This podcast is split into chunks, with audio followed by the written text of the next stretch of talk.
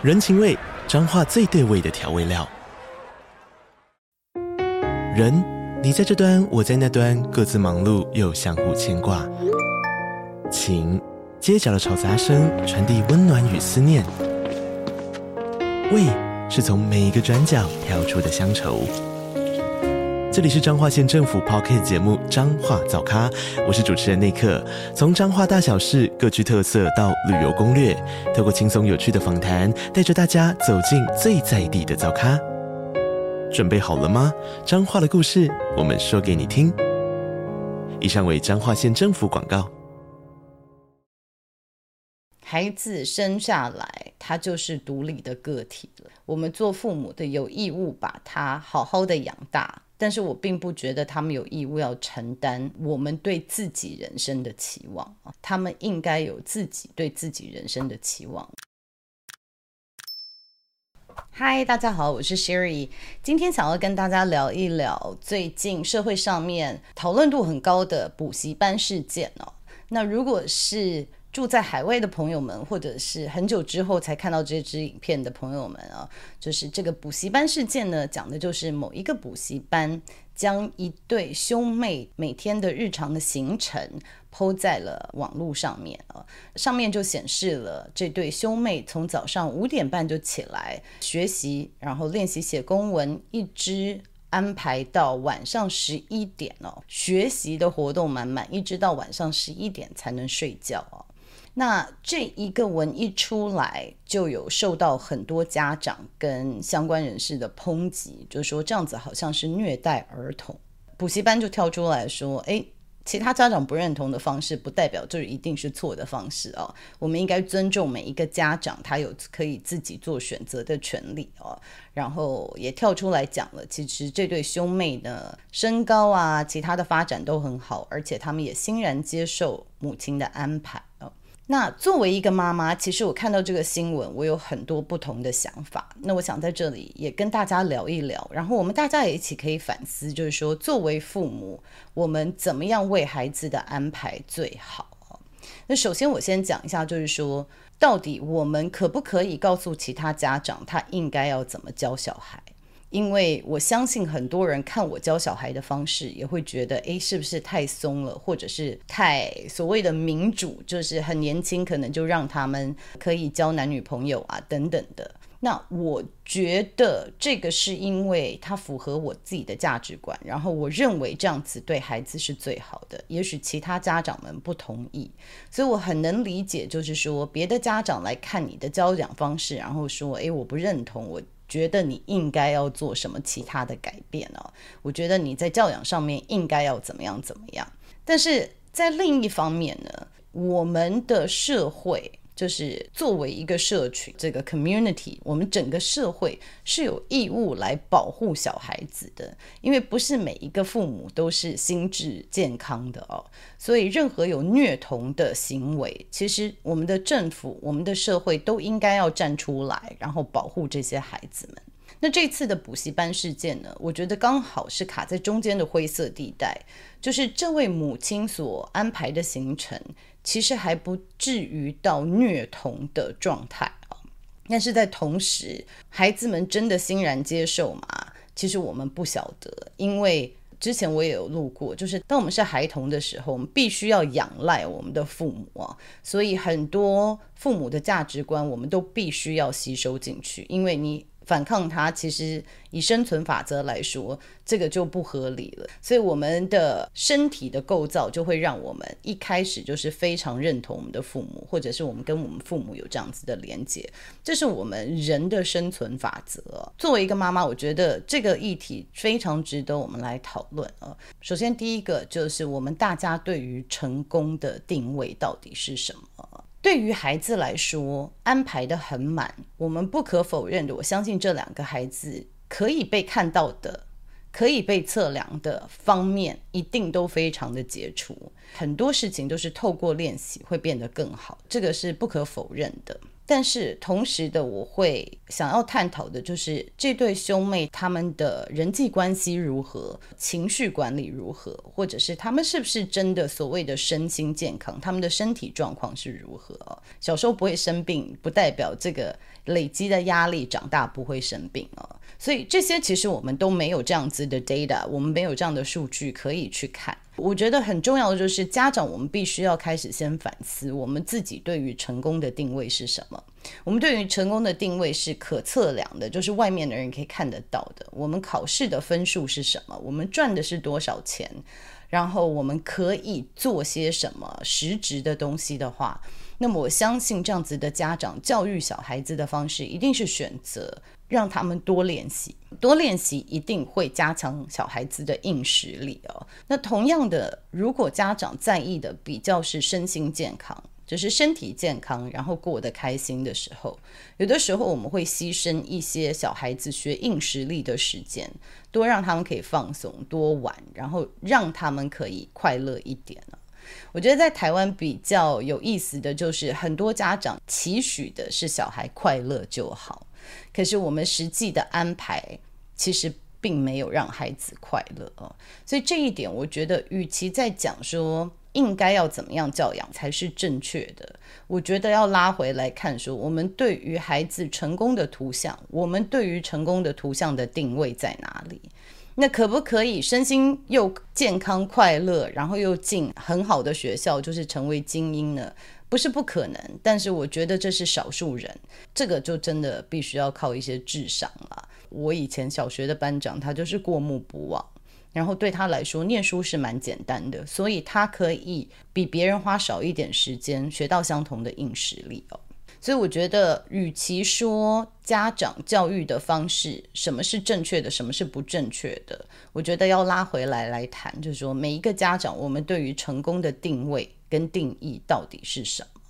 我记得我一位住在大陆的朋友跟我分享哦，就是他们小孩子还小的时候，他们在选择学校，好的学校都很难进。那当地的学校呢，他就发现他的小孩根本进不了，因为校长有跟他们讲说，诶，如果你小孩子小学进来，算术就是三位数的加法还需要用到手的话，那基本上你的孩子就已经不符合我们学校的标准了啊。所以他就在跟我提这件事情，就说哇，好竞争哦，就是他的小孩什么都不会，算术就是单位数的都还不太行，不要说双位数或者是三位数的加法了。那接下来他就去看了一所美国学校，那这个美国学校的校长就跟他们讲说，如果你期待你的小孩是认识的字比别的小孩多，数学心算比其他的小孩好，那你来错学校了。可是我要讲的就是，你们看一下，你们期待的是你的小孩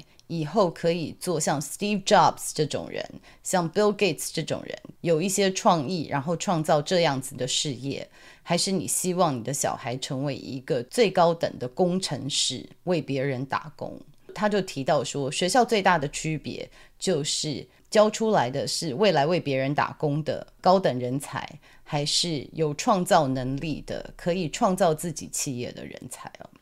那我听到这段话，我觉得感触蛮深的，就是。常常我们在教小孩，我们在看分数的时候，我们会忘记我们希望他最终的图像是什么，包含我们自己也是。我在这里不是要告诉各位家长说，诶，你的教育方式一定要怎么样才是好的。我跟台湾有很多家长在谈，那他们的意思就是说，对，我们不太赞同要会考，然后要让小孩子就是压力这么大。可是我们的社会看的就是学历。注重的就是这个，我们没有办法抵抗整体社会对小孩子的要求哦，所以就算我们要让孩子多一些休息，快乐一点，但是还是没有避免这个要会考啊，或者是学业上面大家必须经历的压力。那这个我完全懂，我觉得这是一个非常难的选择，我也不能告诉你怎么样取舍是比较好，只是我觉得只要有更多的知识。更多的理解，它都能够协助你做出对于你来说最好的决定哦。那在这里，我也想跟大家分享一些就是研究报告，关于脑神经跟身心健康的研究报告啊。就是我们其实人是非常需要有休息的时间的，尤其是睡眠，因为在睡觉的时候，其实我们的身体可以做一些修复的动作。当我们在深度睡眠的时候啊，我们的大脑会将记忆力啊整个整合一下啊。那这个过程呢，对于学习跟保持记忆是非常重要的啊。那再来就是我们的大脑都有可塑性，那可塑性呢，就是在休息，包含在睡眠的时候啊。它会重新组织神经连接的能力，所以就是我们在忙的时候啊，其实我们的脑神经我们就一直应该是我们一直忙碌于应付生活或者是吸收新讯息，但是你需要靠着记忆力，你需要整合以后，它才会变成你自己的知识，你才能够活用它。所以休息跟睡眠，它其实是非常重要的。那还有一点，我相信我们大人自己也知道。睡眠不足的时候，心情就会不好啊。所以睡眠跟休息，它其实对于你的情绪管理是非常重要的。如果不够的话，你对所有事情反应都会可能变更大。然后你的压力跟情绪的管理会变得比较困难。我自己长期就是有失眠的状况，我就知道，如果我连续失眠三天呢，我第四天我可能大家都看得出来，就是心情很不好，然后讲话也会比较没有耐心哦。所以我相信大人自己都看得出来，尤其是小孩的部分，那可能会比较不听话，比较顶嘴啊，或者是学习能力比较差，这都是有可能会呈现的状态哦。再来就是认知的部分。当我们休息够了，睡眠饱了，我们的认知能力、解决问题的能力，还有专注力都会加强了。就算是 IQ 再高的人，当他没有足够的休息或者是睡眠的时间哦，这都会影响他对事件或者是学习上面的反应啊。然后再来，小孩子可能不太担心这一点，但是大人就是休息的时间不足哦，就是我们的大脑会比较容易衰老哦，就是我们不止身体容易变老，但是我们的大脑也衰退的会比较快哦。那以上是一些只要你去搜寻就可以看到许多的研究报告都有这样子的数据哦。那在这样子的状况下，我觉得不管想要小孩子学习硬实力或者是软实力的家长，都可以思考一下，学习它可以有效率的学习，或者是花很多时间的学习，我们是不是能够让小孩子有足够的休息时间？变成是很重要的，但是我觉得每一个小孩、每一个人需要的睡眠跟休息时间也不一样。那研究报告有显示哦，一般来说，六岁到十二岁的孩童哦，我们建议的睡眠时数是每个晚上九到十二个小时。那青少年，也就是十三到十八岁的孩子，建议的睡眠时数是每个晚上八到十个小时啊。就像每个小孩是不同身高一样，我们大家的基因不一样，并不是每一个孩子都需要这样子长的睡眠。可是研究报告显示，这是美国睡眠医学会跟睡眠研究学会 SRS 提供的这个建议，就是一般的孩童在发展的过程中，这是需要的睡眠时数。所以我记得我以前听我美国朋友说，他小孩晚上七点就睡觉，我就说啊，七点。七点，我们小孩都还没开始写功课了，你们小孩怎么都已经睡觉了？那时候就在想说啊，难怪美国的孩子就是三四年级的时候数学的程度跟我们比就是差这么多。但是慢慢你就可以看到了，到大学的时候，美国大学生如果选择学数学的话，他的数学程度慢慢的就追上了。我自己也发现了，如果没有足够时间休息的话，我其实没有什么创造力。就是当我有睡眠时间足够的休息够了的时候，我觉得我很多时候走在路上都有想到说，诶，我 YouTube 要录什么？我有什么 idea 想跟大家分享？那大家可能已经发现了，我已经很久没有停更了。那没有停更的原因，就是因为前阵子真的太忙了。我觉得忙碌到我的脑袋变得一片空白。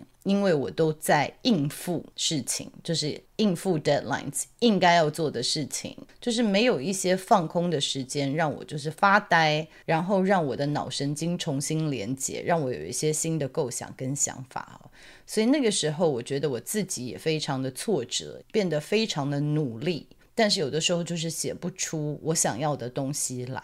那自己有这样子的感受，我觉得更提醒我的就是，那我们在教育孩子的时候，是不是也要往这个方向想一想，就是让孩子有一些空白、发呆、玩耍跟放松的时间，也许对他们的学习也会更有帮助哦。今天聊了很多，那我真的想要跟所有家长分享的就是，孩子是我们的镜子。那我们很多时候会把我们自己未完成的愿望投射在我们的孩子身上，或者是我们认为小孩子是我们的延伸，就是我小时候功课很好，所以你应该也要功课很好。但是我想要提醒各位家长，就是孩子生下来他就是独立的个体了，我们做父母的有义务把他好好的养大。但是我并不觉得他们有义务要承担我们对自己人生的期望啊，他们应该有自己对自己人生的期望。我们可以做的就是让他们身心健康，然后